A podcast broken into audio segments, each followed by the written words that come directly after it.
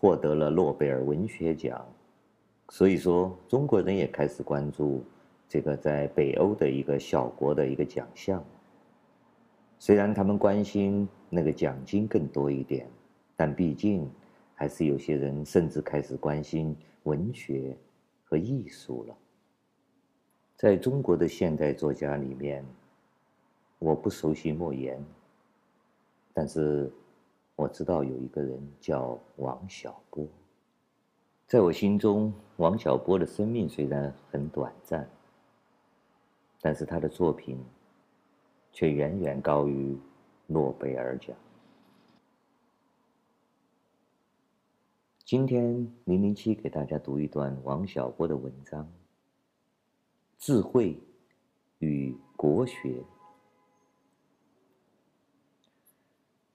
我有一位朋友在内蒙古插过队，他告诉我说，草原上绝不能有驴，假如有了的话，所有的马群都要炸掉。原因是这样的：那个来自内地的长耳朵的善良的动物来到草原上。看到了马群，以为见到了表亲，快乐地奔了过去。而草原上的马没见过这种东西，以为来了魔鬼，被吓得一哄而散。于是，一方急于认表亲，一方急于躲鬼，都要跑到累死了才算。近代以来，却有一只长耳朵的怪物，奔过了中国的原野，搅乱了这里的马群。它就是源自西方的智慧。假如这头驴可以撵走，倒也简单。问题在于撵不走，于是就有了种种针对驴的打算，把它杀掉、阉掉。让他和马配骡子，没有一种是成功的。现在我们希望驴和马能够和睦相处，这大概也不可能。有驴子的地方，马就养不住。其实，在这个问题上，马儿的意见最为正确。对马来说，驴子的确是。可怕的怪物。让我们来看看驴子的古怪之处。当年欧几里得讲几何学，有位学生发问道：“这学问能带来什么好处？”欧几里得叫奴隶给他了一块钱，还讽刺他说：“这位先生要从学问里找到好处啊。”又过了很多年，法拉第发现了电磁感应，演示给别人看。有位贵妇人说：“这有什么用？”法拉第反问道：“刚出生的小孩子有什么用？”按中国人的标准，这个学生和贵妇有道理啊。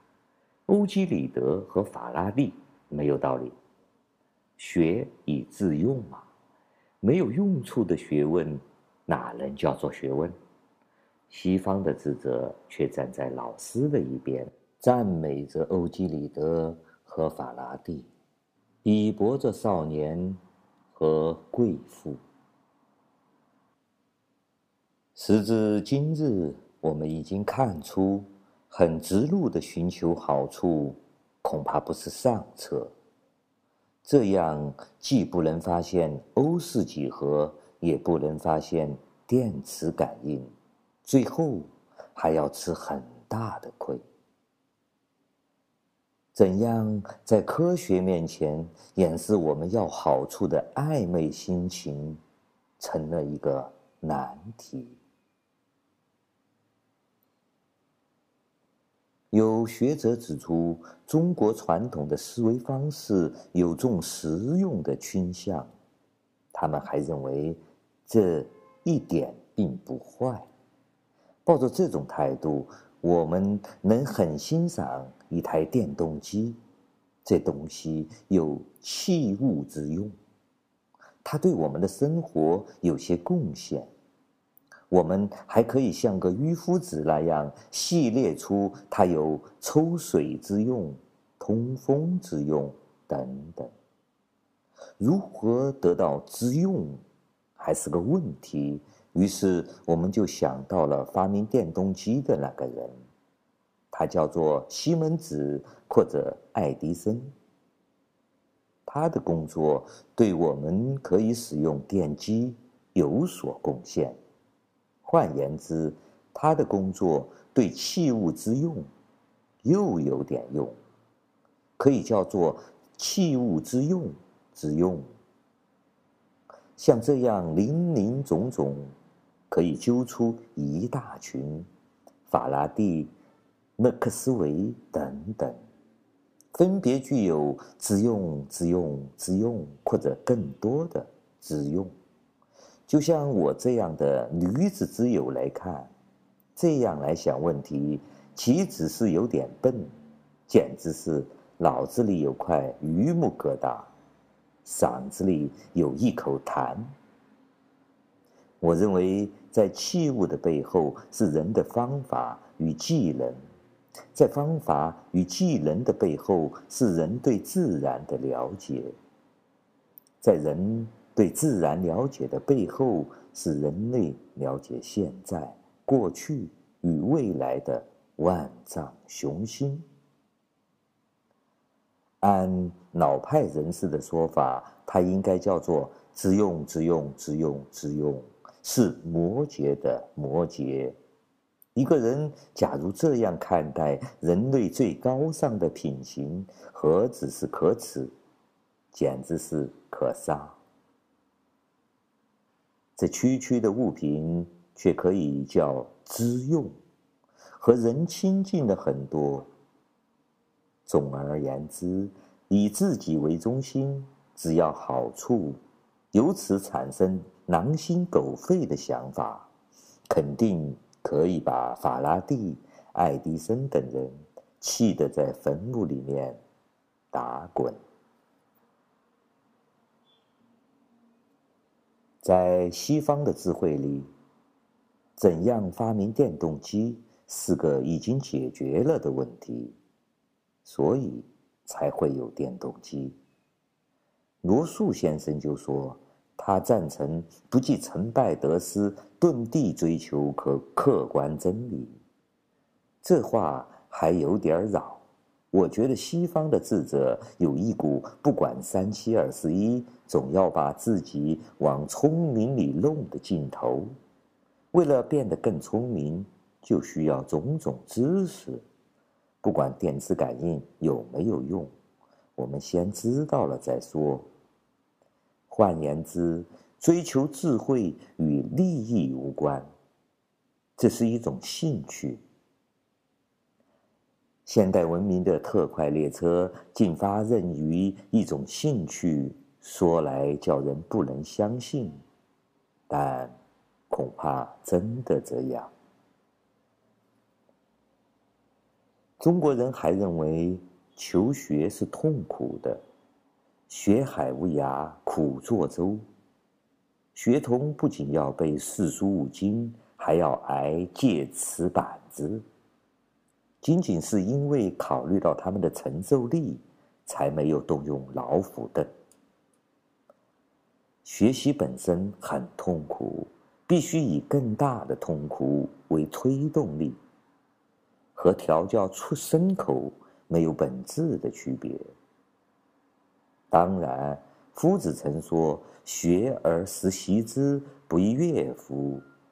但他老人家是圣人。和我们不一样。再说，也没有人敢打他的板子。从书上看，孟子曾从思辨中得到一些快乐，但春秋以后到近代，再没有中国人敢说学习是快乐的了。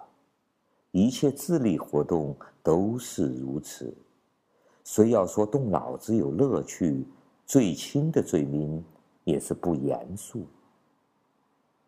顺便说一句，我认为最严肃的东西是老虎凳，对坐在上面的人来说，更是如此。据我所知，有些外国人不是这样看问题。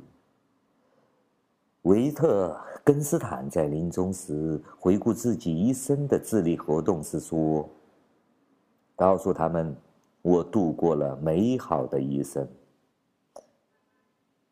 还有一位物理学家说：“我就要死了，带上两道难题去问上帝。”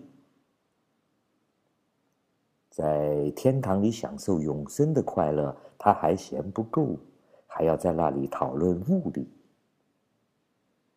总的来说，学习一事在人家看来快乐无比，而在我们眼中则是毫无乐趣，如同。一个太监面对后宫佳丽，如此看来，东西方两种智慧的区别，不仅是驴和马的区别，而且是叫驴和三马的区别。那东西怎么就没了？真是个大问题。作为驴子之友，我对爱马的人也有一种敬意。通过刻苦的修炼来完善自己，成为一个敬祖宗、为鬼神、抚养接人无愧的好人，这种打算当然是好的。唯一使人不解、不满意的是，这个好人很可能是个笨蛋，直愣愣地想什么东西有什么用处，这是任何猿猴都有的想法，只有一种特殊的裸猿，也就是人类，才会时时想到，我可能还不够聪明，所以我不满意爱马的人对这个问题的解答。也许在这个问题上，可以提出一种骡子式的折中方案。你只有变得更聪明，才能看到人间的至善。但我不喜欢这样的答案，我更喜欢驴子的想法。智慧本身就是好的。有一天我们会死去，追求智慧的道路还会有人在走着。死掉以后的事我看不到，但在我活着的时候，想到这件事，心里就很高兴。物理学家海森堡给上帝带去的那两道难题是相对论和川流。他还以为后一道题太难，连上帝都不会。我也有一个问题。但我不想向上帝提出，那就是什么是智慧？假如这个问题有答案，也必定在我理解的范围之外。当然，不是上帝的人对此倒有些答案，但我总是不信。相比之下，我倒更相信苏格拉底的话。我只知自己。一无所知。罗素先生说：“虽然科学上有种种成就，但我们所知甚少，尤其是面对无限广阔的未知，简直可以说是无知的。”与罗素的注释相比，我更喜欢苏格拉底的那句原话。这句话说得更加彻底。他还有些谬论，我更加喜欢。只有那些知道自己智慧一文不值的人，才是最有智慧的人。这是对某种偏向的解读剂。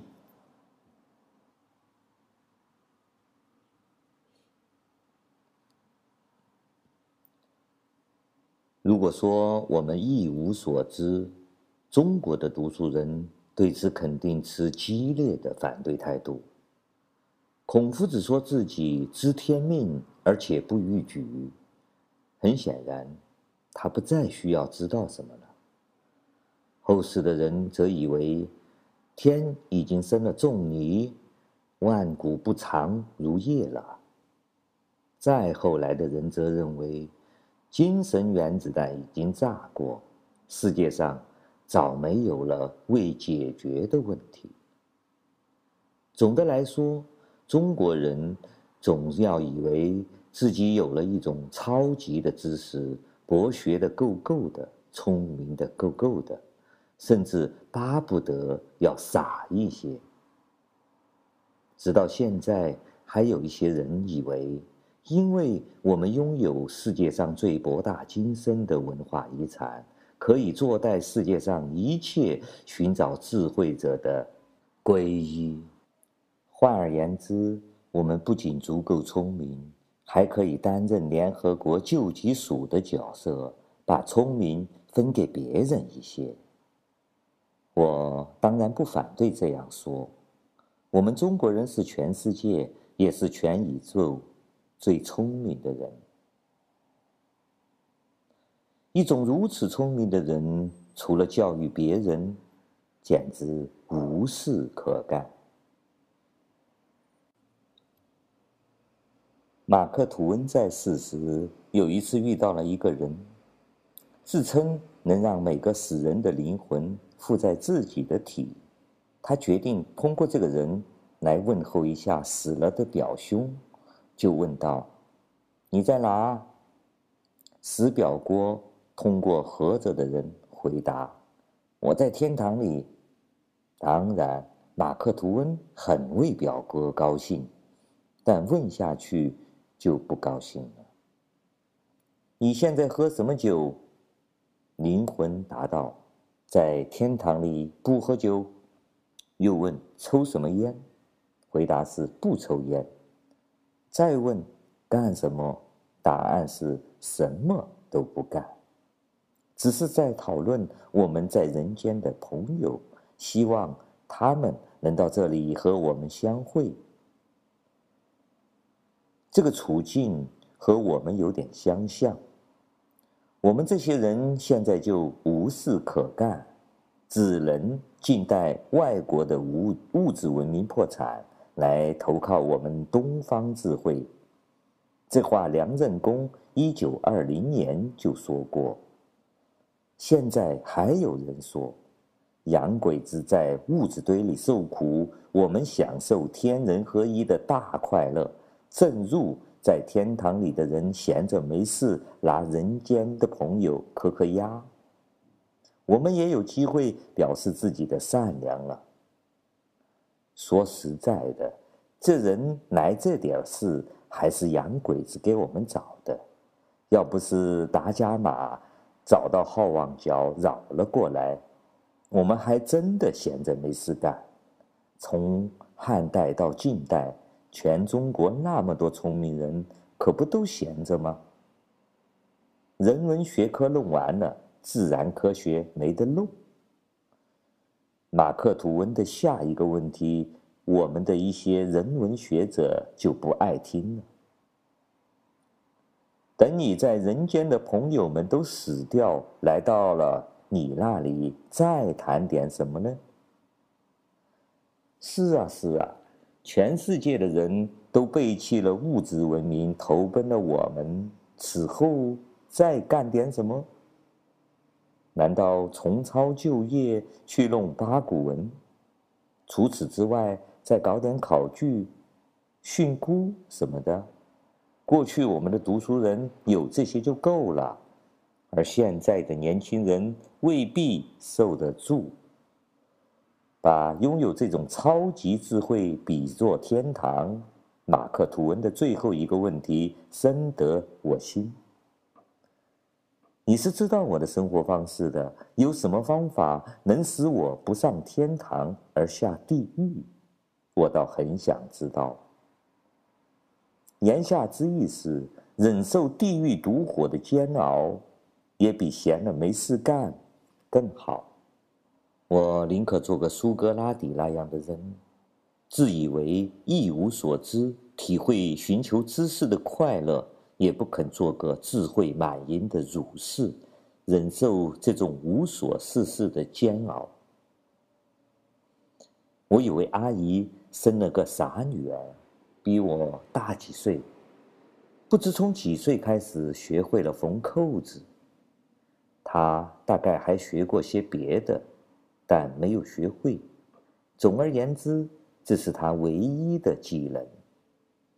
我到他家去坐时，每隔三到五分钟，这个傻丫头都会对我狂嚎一声：“我会缝扣子。”我知道他的意思，他想让我向他学缝扣子，但我就是不肯。理由有二：其一，我自己会缝扣子。其二，我怕他扎着我，他这样爱我，让我感动，但他身上的味也很难闻。我在美国留学时认得一个青年，叫做戴维，我看他人还不错，就给他讲解中华文化的真谛，什么忠孝仁义之类。他听了居然不感动，还说。我们也爱国，我们也尊敬老年人，这有什么？我们都知道。我听了不由得动了邪火，真想扑上去咬他。之所以没有咬，是因为想起了傻大姐，自觉得应该和他有点区别，所以悻悻然地走开，心里想：妈的，你知道这些，还不是从我们那里知道的？礼义廉耻，洋人所知的没有我们精深，但也没有儿奸母、子弑父、满地拉屎，东方文化里所有的一切，那边都有。之所以没有投入全身心来研究，主要是因为人家还有别的事情。假如我那位傻大姐学会了一点西洋学术，比如说几何学，一定会跳起来大叫道：“人所以异于禽兽者，几希？”这东西就是几何学。这话不是没有道理，的确没有哪种禽兽会几何学。那时他肯定要逼着我学几何，如果我不肯跟他学。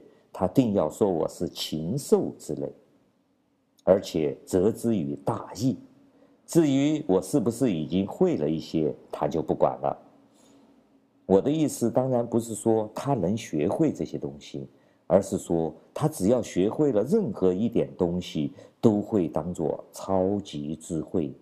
相比之下，那东西是什么，倒无所谓了。由这件事，我想到了超级知识的本质。这种东西，罗素和苏底拉底都学不会，我学起来也很难。任何知识本身，即使繁难，也可以学会。难就难在让它变成超级，从中得到大欢喜、大快乐、无限的自满自足、手舞足蹈。足之蹈之的那种品行，这种品行，我的那位傻大姐身上最多，我身上较少。至于罗素、苏格拉底两位先生，他们身上一点都没有。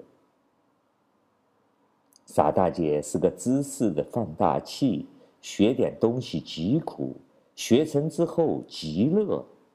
某些国人对待国学的态度和傻大姐相近，说实在的，他们把它放得够大了。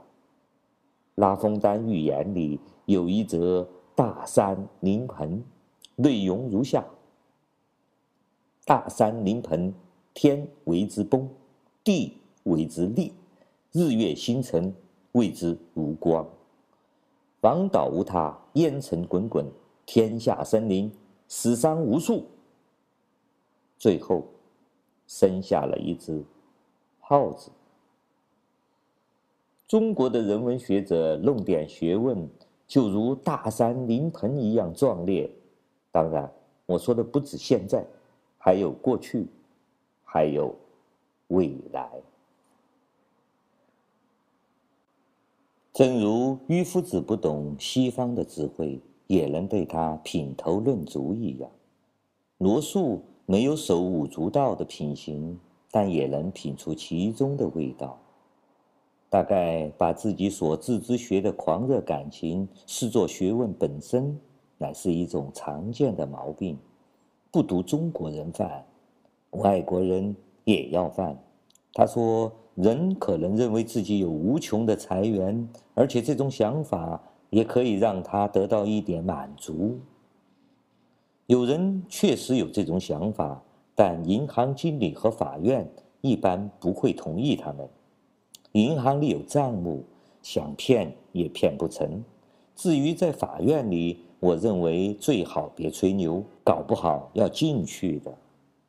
远离这两个危险的场所。躲在人文学科的领域之中，享受自满自足的大快乐，在目前还是可以的。不过要有人养，在自然科学里就不行了。